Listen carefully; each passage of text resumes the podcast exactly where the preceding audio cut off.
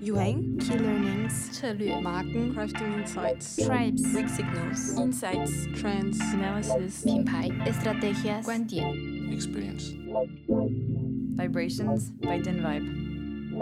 Pourquoi Vibrations? Parce qu'à la manière de sismologue, notre métier chez DinVibe, c'est d'anticiper les secousses à venir, de prendre le pouls. On repère les lames de fond, on étudie les ondes qui annoncent les séismes, on s'intéresse à ce qui va secouer. Comme des anthropologues, on étudie l'humain, les évolutions de comportement, dans le but de guider les marques vers des innovations qui résonnent et ont du sens. Et parce qu'on est une équipe de passionnés, ce podcast a pour vocation de partager au plus grand nombre une partie des insights que nous détectons et vous emmener à la rencontre de celles et ceux qui font vivre la social media intelligence dans leurs organisations. Notre ambition Vous inspirer, vous donner du grain à moudre et qui sait, envie de nous rencontrer. Bonjour chères auditrices et auditeurs, bienvenue dans ce douzième épisode de Vibrations by DinVibe. Cette semaine, on vous amène dans les coulisses de DinVibe pour le premier volet d'un thème qui nous est cher, la connaissance de soi, et on pourrait presque dire l'insight sur soi pour faire une analogie intéressante avec notre domaine d'activité. L'année dernière, les cofondateurs de DinVibe, Anne-Cécile et Nicolas, ont offert à l'ensemble des salariés le test du StrengthsFinder, littéralement le trouveur de force mis au point par l'Institut Gallup aux États-Unis. Il s'agit d'un test inventé par Don Clifton partant de la simple question suivante Qu'est-ce qui se passerait si on étudiait ce qui va bien chez les personnes, leurs forces, plutôt que ce qui ne va pas?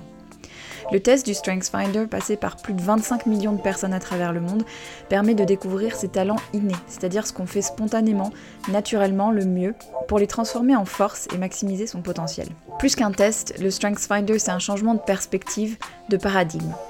Pour en discuter, dans cet épisode, nous avons réuni Anne-Cécile et Nicolas et Elodie Delhomme, la coach qui les a accompagnés dans la démarche.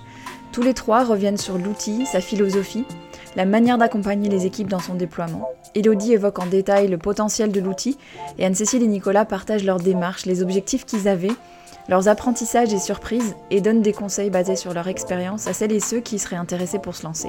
Une vraie plongée dans les coulisses. Bonne écoute. Bonjour à tous. On est quatre aujourd'hui autour de la table pour cet épisode pour un format un peu différent qui vous amène dans les coulisses de DinVibe et de ses pratiques, de ses fonctionnements. Et donc on est quatre, dont trois personnes que je vais laisser se présenter. Elodie, est-ce que tu peux commencer? Ouais, bonjour, je suis Elodie Delhomme, je suis coach. J'accompagne mes clients en entreprise depuis six ans en coaching individuel et collectif sur le développement de leurs talents.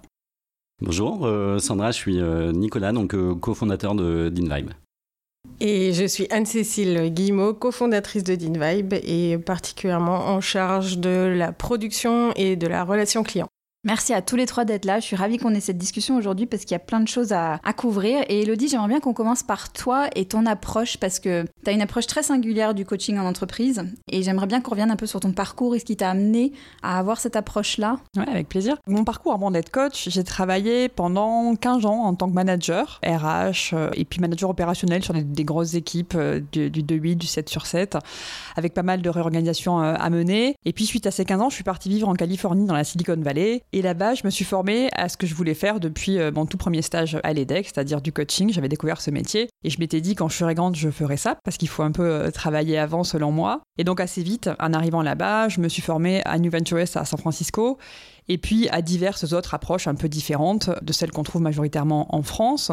Donc cette méthodologie d'intégral coaching, qui est un coaching assez euh, développemental, qui permet à la fois d'atteindre les objectifs concrets du coaching, hein, pragmatique, mais aussi de rendre la personne coachée autonome et indépendante dans son propre développement personnel pour la suite, Mhm. au travers d'observations, de, de routines, de ressources, etc. Je me suis formée à l'énéagramme et puis je me suis formée au Strength Finder dont on va parler aujourd'hui. Donc le Strength Finder, le, le trouveur de force, c'est pas très joli. Approche ba- basée sur la connaissance et le développement de ses talents naturels. Donc ma singularité, pour répondre à ta question, Sandra, euh, c'est un peu d'avoir euh, le pied dans ces deux mondes, un peu très pragmatique et très business, et puis aussi euh, des outils et des méthodes à ma disposition un peu, un peu différentes. Un peu différente. Et comment t'es arrivé à, t'intéresser à cet outil-là en particulier parmi tous les outils qui existent? Qu'est-ce qui t'a plu dans l'approche du StrengthsFinder Euh, En fait, moi, j'ai connu le Strength Finder quand j'étais en poste, quand j'étais manager. J'avais un poste de manager super opérationnel avec une, une grosse équipe, beaucoup de réorganisation encore à mener. Et puis, J'étais dans un environnement où j'étais assez différente des autres, euh, des autres managers, de mes pairs, de mes N plus 1, de mes prédécesseurs. Et j'avais adopté un peu une stratégie de survie dans mes prises de poste, de regarder ce qui se faisait autour de moi et de faire pareil, ou d'essayer de faire pareil. Et donc, bah, je regardais, voilà, je, me disais, ça a l'air de marcher pour eux, je vais essayer de faire à leur façon, alors que moi, mon style, mon style de management, mon style de fonctionnement était différent. Et ça marchait assez bien, mais c'était très coûteux en termes d'énergie, c'était pas très authentique quand même. Euh, tous les jours, j'avais pas l'impression d'aller au boulot et de faire ce que je faisais de mieux. Et bref, j'étais au milieu d'un truc un, peu compliqué en, réorganisation et mon manager de l'époque, je savais pas comment prendre le sujet et il m'a dit cette phrase toute bête, il m'a dit mais fais du Elodie de l'homme quoi. Et en fait, la même semaine, mon mari, qui bosse dans une boîte américaine basée en, France, euh, m'a reparlé du StrengthsFinder, qui est un outil super utilisé chez eux, que j'avais passé, moi, euh, cinq ans auparavant. Et la même semaine, ben, cette conversation, et puis mon manager qui dit fais du toi, ben, je l'ai un peu ressorti du tiroir où je l'avais mis. Donc j'ai repris mon StrengthsFinder, et c'est là où j'ai découvert que j'étais passé complètement à côté de la puissance de l'outil. Donc c'était quand j'étais en poste, et après, bien sûr, naturellement, quand je suis arrivée en Californie, parmi les outils auxquels je me suis formée, ben, je me suis dit, je vais euh, bien sûr ajouter ça en coaching individuel et collectif pour accompagner mes clients. Tu as dit quelque chose d'intéressant, tu as parlé du fait que c'était un outil donc, que tu avais découvert plutôt dans des univers anglophones et que c'était utilisé dans la boîte de ton mari qui est américaine. Et effectivement, c'est un outil dont on entend peu parler en France, qui est assez peu développé. Comment t'expliques ça? D'abord parce que les résultats étaient en anglais quand on passait le test en français jusqu'à il y a deux ans. Mhm. On pouvait le passer en français, mais on recevait les résultats en anglais. Maintenant, c'est en français, donc c'est déjà une première explication. Euh, il n'y a pas de formation certifiante en France.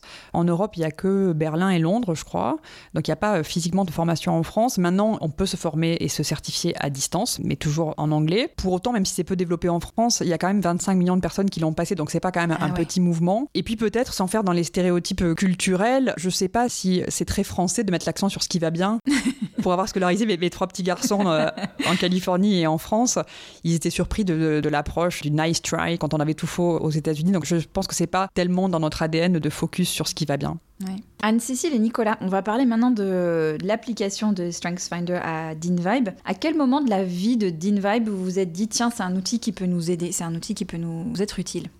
En fait, nous, euh, l'idée de mettre en place, non pas de StrengthsFinder, parce que à ce moment de nos réflexions avec ANSI, on n'avait pas connaissance de l'outil, mais le moment où on s'est dit qu'on avait besoin de quelque chose et on avait besoin de se faire aider pour euh, permettre d'accompagner le développement de la croissance de l'entreprise, c'était en 2019, parce que justement, on était en, pleine accélération. Les travaux qu'on avait euh, menés, notamment au travers de différents accélérateurs, avaient porté leurs fruits, et clairement, on voyait que début de 2019, DinVibe était en train d'exploser explosé dans le bon sens du terme. On avait doublé l'effectif et ça nécessitait aussi de réorganiser complètement en fait notre management. Mhm.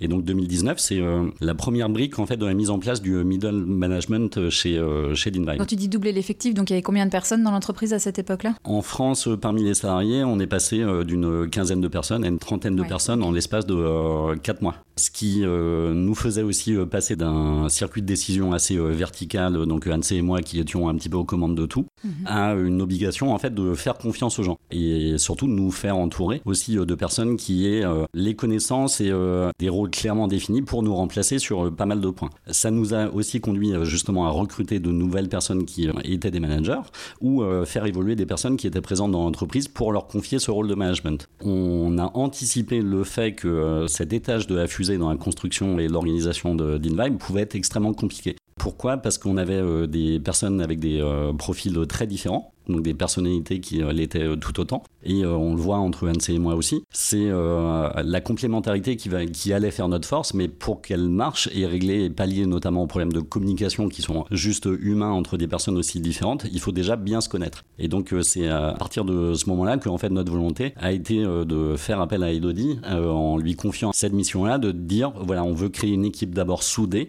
qui se connaissent bien entre elles et qui nous connaissent bien aussi, parce que c'est finalement un peu cette garde rapprochée qui va être amené à travailler euh, avec nous deux de manière permanente. Et on voulait aussi que ces personnes soient en mesure de décrypter et de connaître les fondateurs pour regarder euh, quelles sont à la fois nos forces, mais aussi nos faiblesses et comment ces personnes-là pouvaient compléter aussi des choses qui pouvaient nous manquer.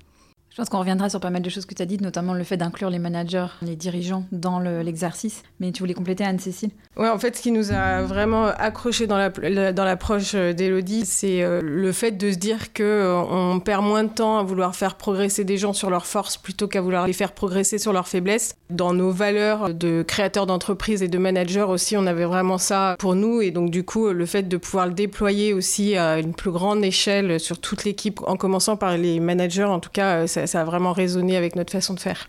Ouais, exactement. Ça a fait en fait écho à des choses qu'on faisait euh, en fait déjà intuitivement dans la société, notamment quand on regardait le parcours de salariés les plus anciens chez nous. On a eu euh, des personnes, je pense à Isa euh, notamment, qui ont complètement changé de métier parce qu'elle travaillait en tant que chargée d'études et à un moment, donc elle arrivait finalement au bout de ce parcours et de ce métier de chargée d'études. Elle était moins passionnée, moins en phase avec justement le développement de ses forces, de ses compétences et donc elle sentait qu'elle atteignait un plafond finalement en termes de développement sur ce métier-là. Et par contre, Lisa euh, a immédiatement identifié qu'elle était euh, super bonne dans l'organisation du staffing, dans euh, le recrutement de nouvelles personnes chez Dinvay, mais notamment au travers de notre pool de consultants. Et c'est elle qui a mis sur la table le fait de vouloir changer de métier. Isa a un exemple, mais il y en a eu plusieurs où naturellement on voit les gens comme des individus. Et en se disant, bah, c'est pas parce que deux ou trois personnes exercent un même métier avec une même définition de poste qu'ils sont identiques en tout point. Et en fait, déjà avec Anne-Cécile, lorsqu'on était moins nombreux, on personnalisait finalement beaucoup les métiers pour essayer de permettre aux gens d'exploiter le maximum de leurs forces et donc tirer d'InVibe par le haut en euh, les mettant euh, à la bonne place tout simplement. Et donc, Elodie, quand on fait passer ce genre de test à l'échelle d'une entreprise ou d'une équipe euh, et qu'on reçoit les résultats, qu'est-ce qu'on fait de ces résultats? Comment est-ce qu'on les utilise? Comment est-ce qu'on les exploite? Alors les résultats, c'est en fait concrètement c'est ce qu'on appelle un top 5, donc c'est les 5 forces, les 5 talents principaux, donc c'est vraiment la, paire de lunettes à travers laquelle on, voit les choses et ce qu'on amène le plus. Euh, la première étape, c'est qu'on on prend conscience d'abord de ce top 5 parce qu'on n'a pas forcément conscience de ça, ou c'est tellement évident qu'on n'a pas conscience que c'est un, talent. Donc on, va les observer, on va les partager avec des personnes qu'on sait, on va voir ce qui résonne ou pas dans les résultats. Après, il y a une étape de les développer. C'est-à-dire, c'est pas parce qu'on a un talent, au sens Strengths Finder, qu'il est amené de, façon consistante et optimale tous les jours. Ça peut être un diamant brut que pour plein de raisons, j'amène pas suffisamment ou j'amène trop.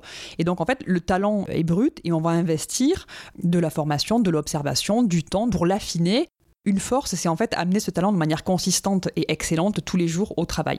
Pour plein de raisons, il y a des talents qu'on laisse à la porte, ou des fois on en fait trop dans le talent et on tombe un peu dans le revers de la médaille. Donc la deuxième étape, c'est plutôt d'inviter à euh, développer et affiner pour passer du talent à la force. Et puis la troisième étape, c'est de les appliquer quand même concrètement et intentionnellement. C'est-à-dire de dire, ben, vu ce que j'ai à faire, vu mon job, vu ma feuille de route, etc., comment je peux intentionnellement amener ces talents et comment je fais aussi pour les talents que j'ai pas, pour qu'ils participent au final à la mission. Et des fois, il faut un petit peu twister. Je peux vous donner un exemple pour moi. Quand j'ai commencé mes études à San Francisco, il y avait une partie pour euh, s'observer et être un, meilleur euh, coach à l'écoute, etc., d'avoir une pratique méditative tous les jours. Et moi, j'ai vraiment ressorti mon Strength Finder en disant qu'est-ce qui dans mon Strength Finder peut, peut m'amener à ça? Mon dernier, donc mon talent le moindre, c'est discipline, la capacité à justement faire une routine, etc. Et donc j'aurais pu me dire, bah, je voudrais bien, mais je peux pas. Euh, j'ai pas de discipline, quoi. Et en fait, c'est mon stratégique qui m'a fait m'asseoir sur mon coussin tous les jours parce qu'on peut très bien, avec ce talent-là, dire voilà ce que j'ai à faire et comment je peux amener mes talents parce que le stratégique va voir les étapes et le cumulatif à dire c'est ça qui va faire que je vais le faire, même si j'ai pas la discipline. Donc, pour dire que c'est pas une excuse, mais pour intentionnellement le diriger vers une action concrète. Donc, donc vraiment en trois phases, de dire j'en prends conscience, je l'affine, je le développe, et puis je, l'utilise intentionnellement. Et puis bien sûr, ce que disait Nico, hein, de communiquer avec ceux avec qui on travaille, idéalement. Alors idéalement, si tout le monde le passe, c'est encore mieux, ça fait ce vocabulaire commun, mais de dire voilà comment je fonctionne, et voilà mes zones de talent, mes zones de moins de talent, et comment on peut travailler ensemble quand c'est dans une équipe. Ouais, c'est mieux se connaître soi pour mieux communiquer et travailler ensuite avec les autres. C'est vraiment dans une approche de, de se connecter aussi. Ouais, c'est à la fois de dire ben, moi j'ai pas ça, mais toi t'as ça, et donc on peut être complémentaire. Ça peut aussi amener le ce qui m'irrite ou ce qui m'irritait chez toi parce que j'ai mon top 5 et que j'ai mon filtre de talent, finalement, il y a aussi du talent dans ce que tu es en train de faire. Et si j'arrive à comprendre que ça aussi, ça peut être une force, on passe de ça m'irrite à on se comprend et on arrive à amener pleinement ton talent et pleinement mon talent. On, va, on va revenir sur euh, comment nous, on l'a intégré en interne et comment on le vit au quotidien, mais c'est vraiment ça. Ça permet euh, déjà de bien se connaître soi-même et de pouvoir s'épanouir dans ses propres forces, mais aussi de pouvoir bien communiquer avec les autres. C'est-à-dire euh, être en réunion, entendre quelqu'un dire quelque chose et ressentir une certaine irritation.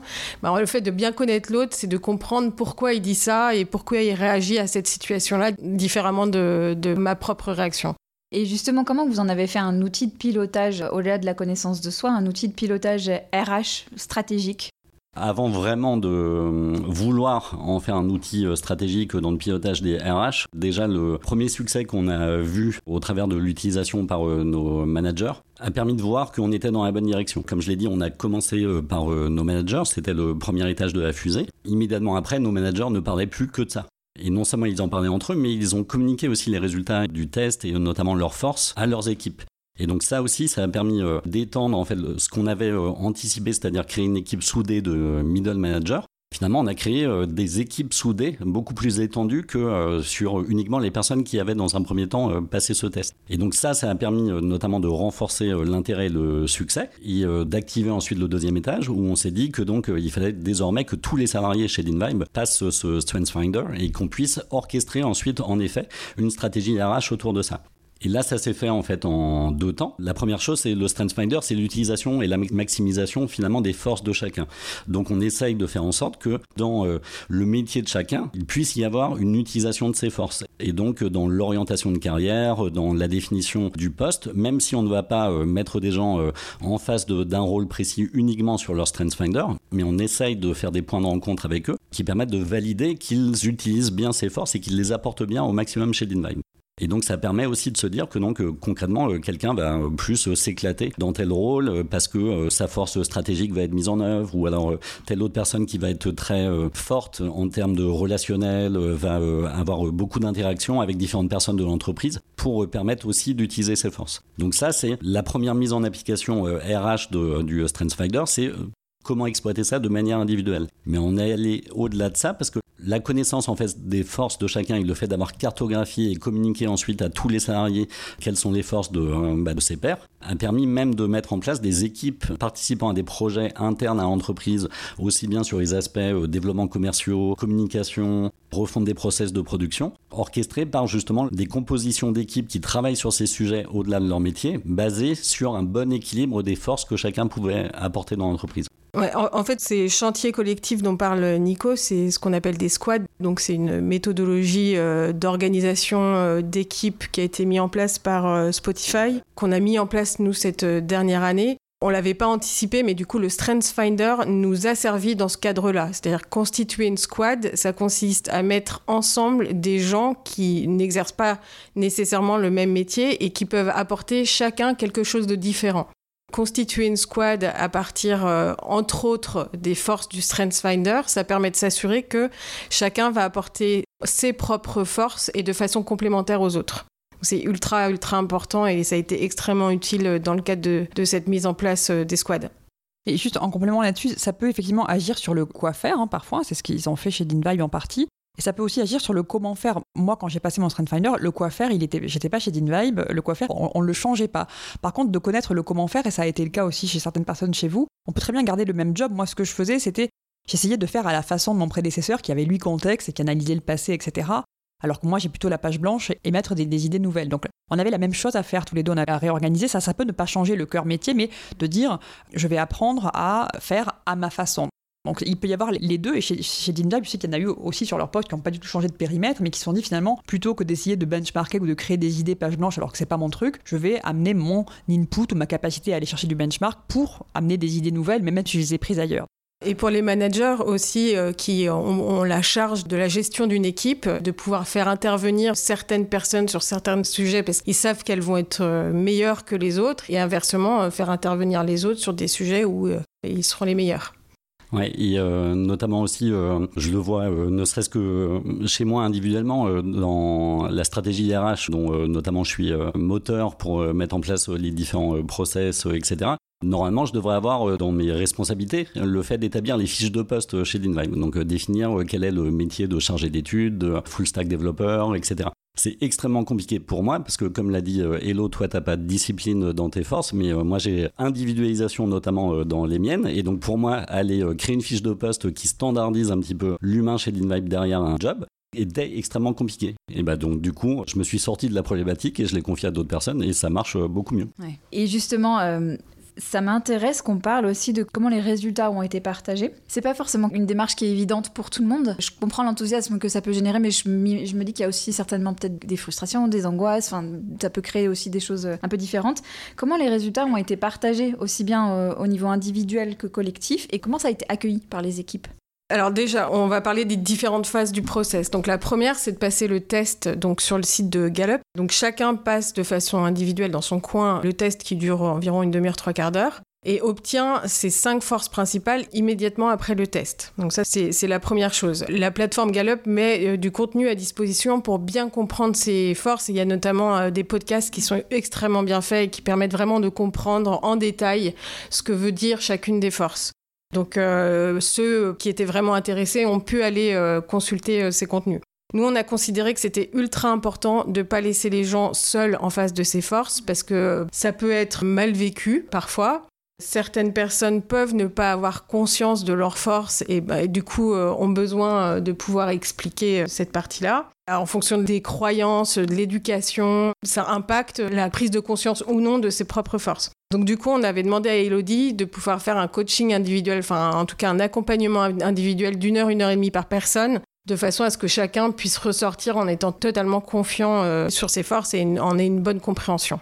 Une fois que tous les entretiens ont été faits, euh, Elodie nous a partagé la cartographie de l'équipe. Donc on avait une vision complète, bien comprendre euh, où, étaient euh, les regroupements de forces ou les trous dans la raquette ou sur les forces qui étaient plus rares, comprendre comment les aborder et comment les développer. Et cette cartographie a ensuite été partagée à toute l'équipe. Elle est à disposition sur le réseau, donc tout le monde peut y avoir accès à n'importe quand. Donc c'est devenu public et tout le monde était OK par rapport à ça.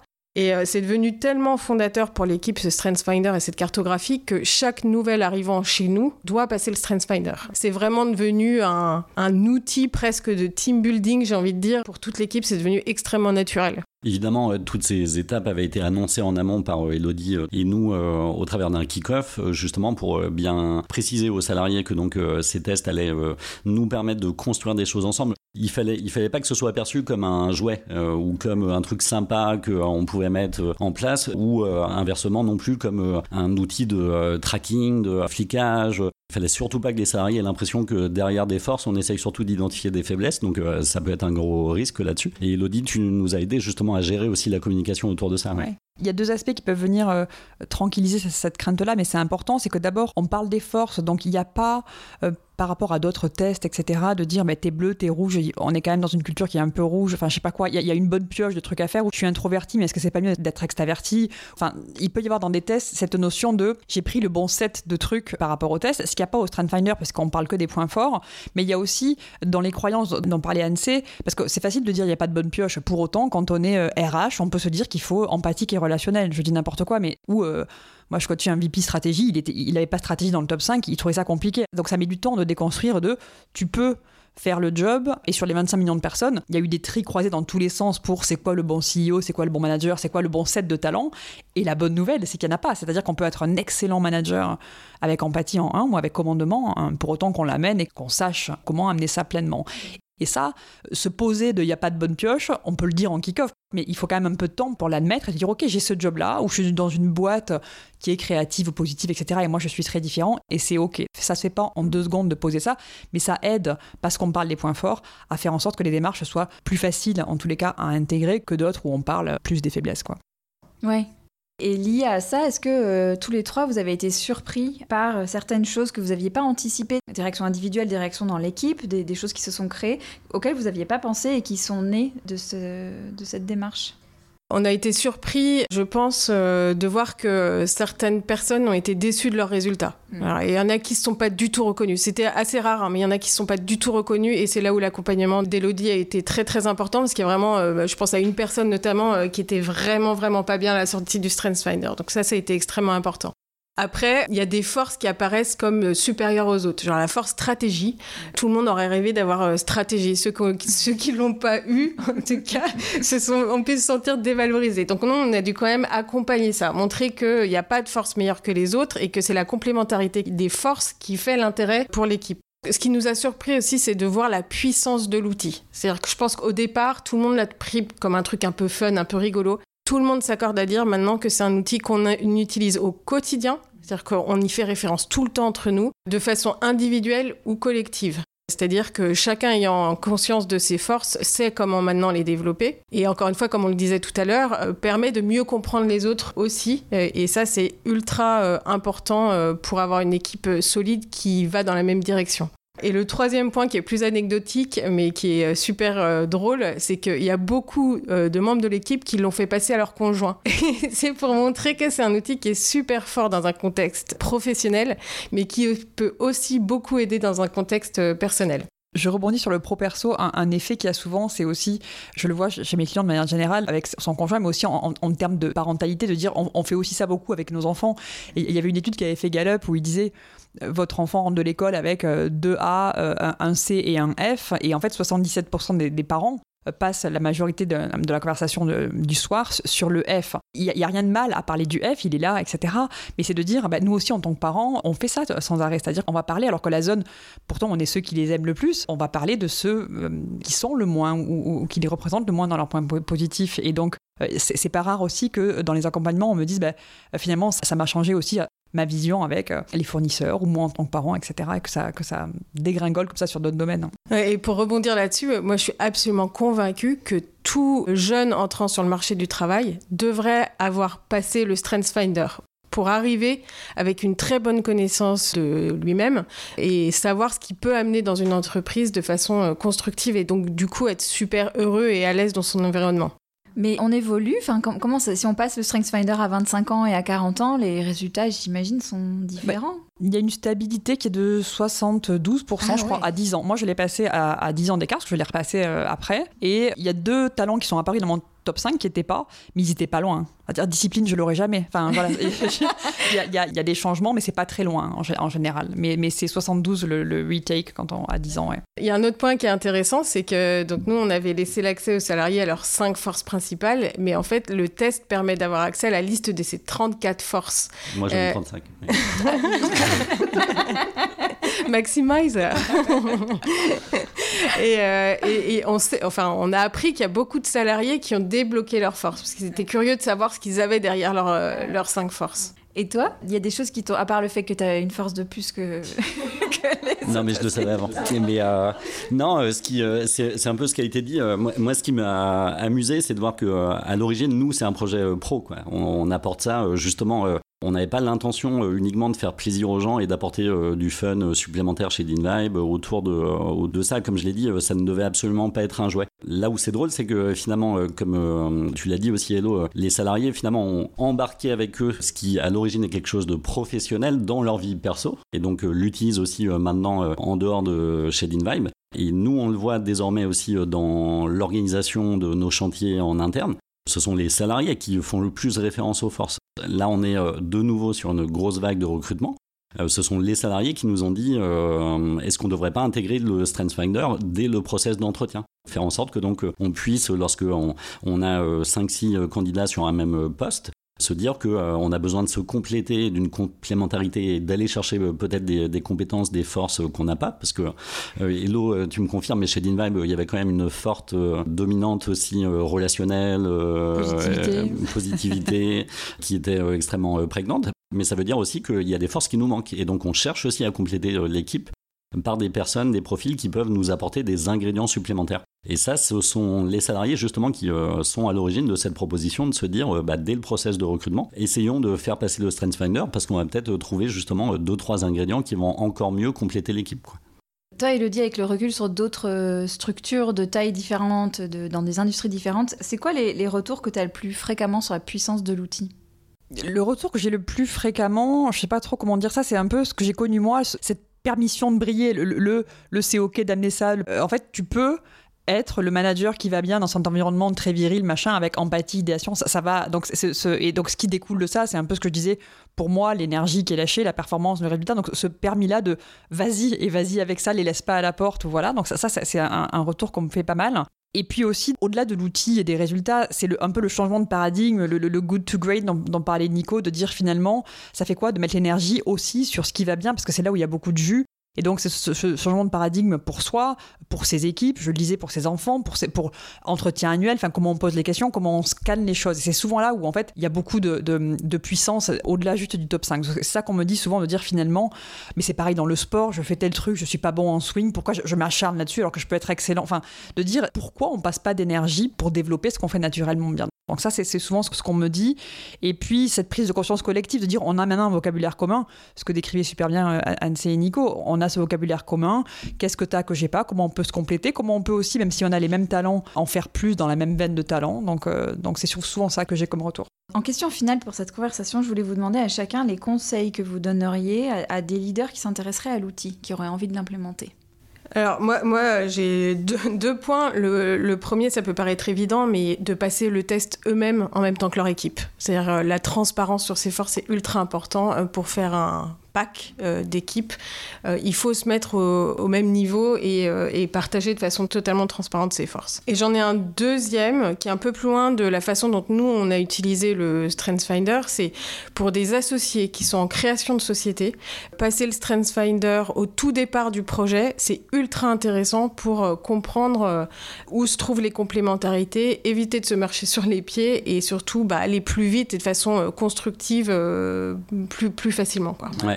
C'est une bonne idée euh, bah, pour l'avoir vécu. Euh, évidemment, bah, nous, on se connaissait euh, avant même de créer DinVibe, donc il y avait déjà une bonne identification des compétences et des forces de chacun.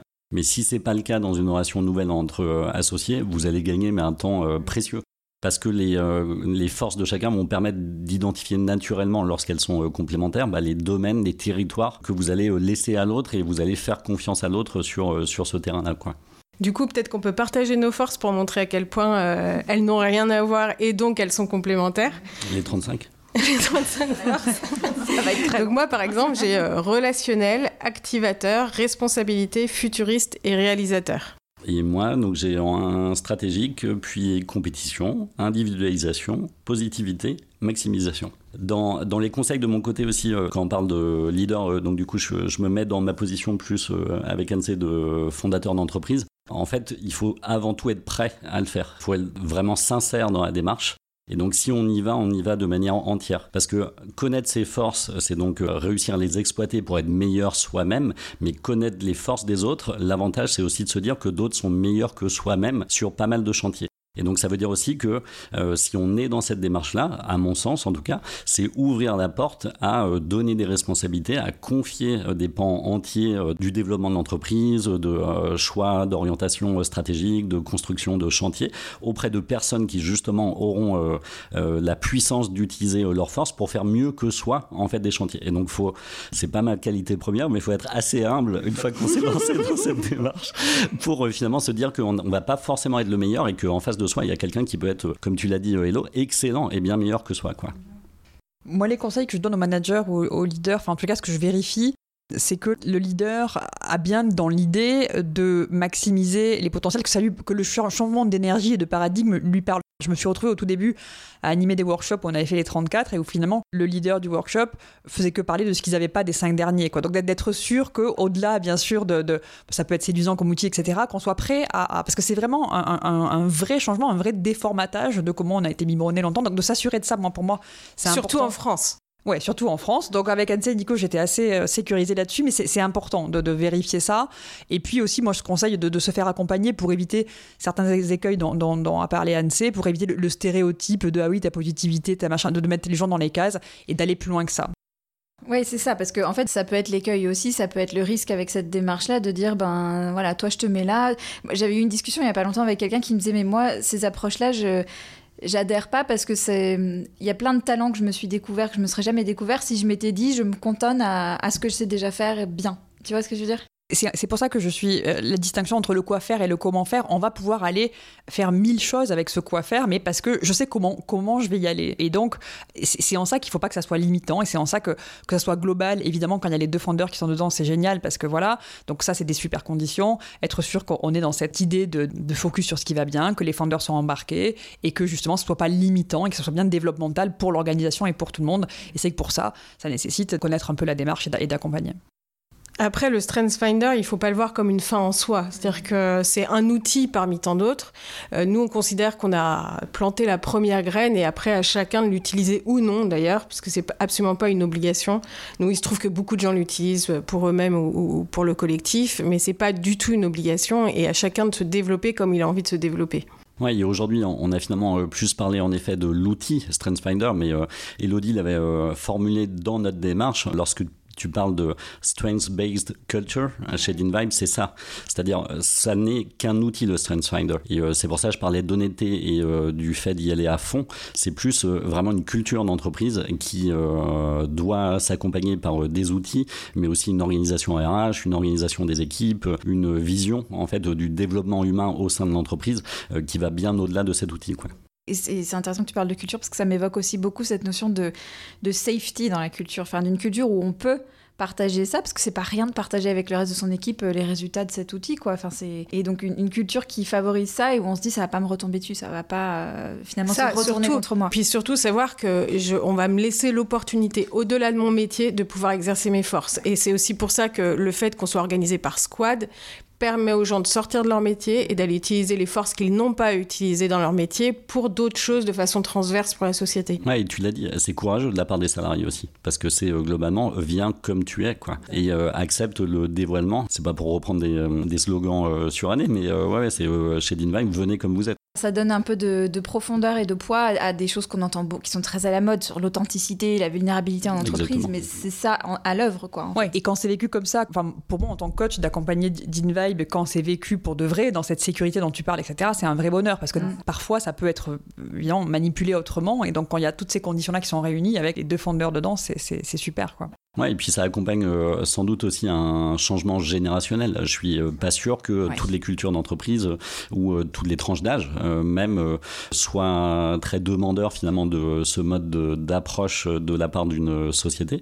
Alors que inversement, on le voit depuis des années, notamment chez les millennials, il y a une réelle demande d'être soi-même et de devenir tel qu'on est, quoi. Merci à Elodie et nos cofondateurs pour cet échange sur cette philosophie qui leur tient tant à cœur. On espère que cette plongée dans les coulisses de DeanVibe vous aura inspiré. Et parce que le récit de l'expérience ne serait pas complet sans le point de vue des DeanVibers, nous vous donnons rendez-vous très prochainement pour un échange avec des salariés de DeanVibe pour entendre leur vécu et leur point de vue sur la démarche. Merci pour votre écoute, on vous dit à très bientôt.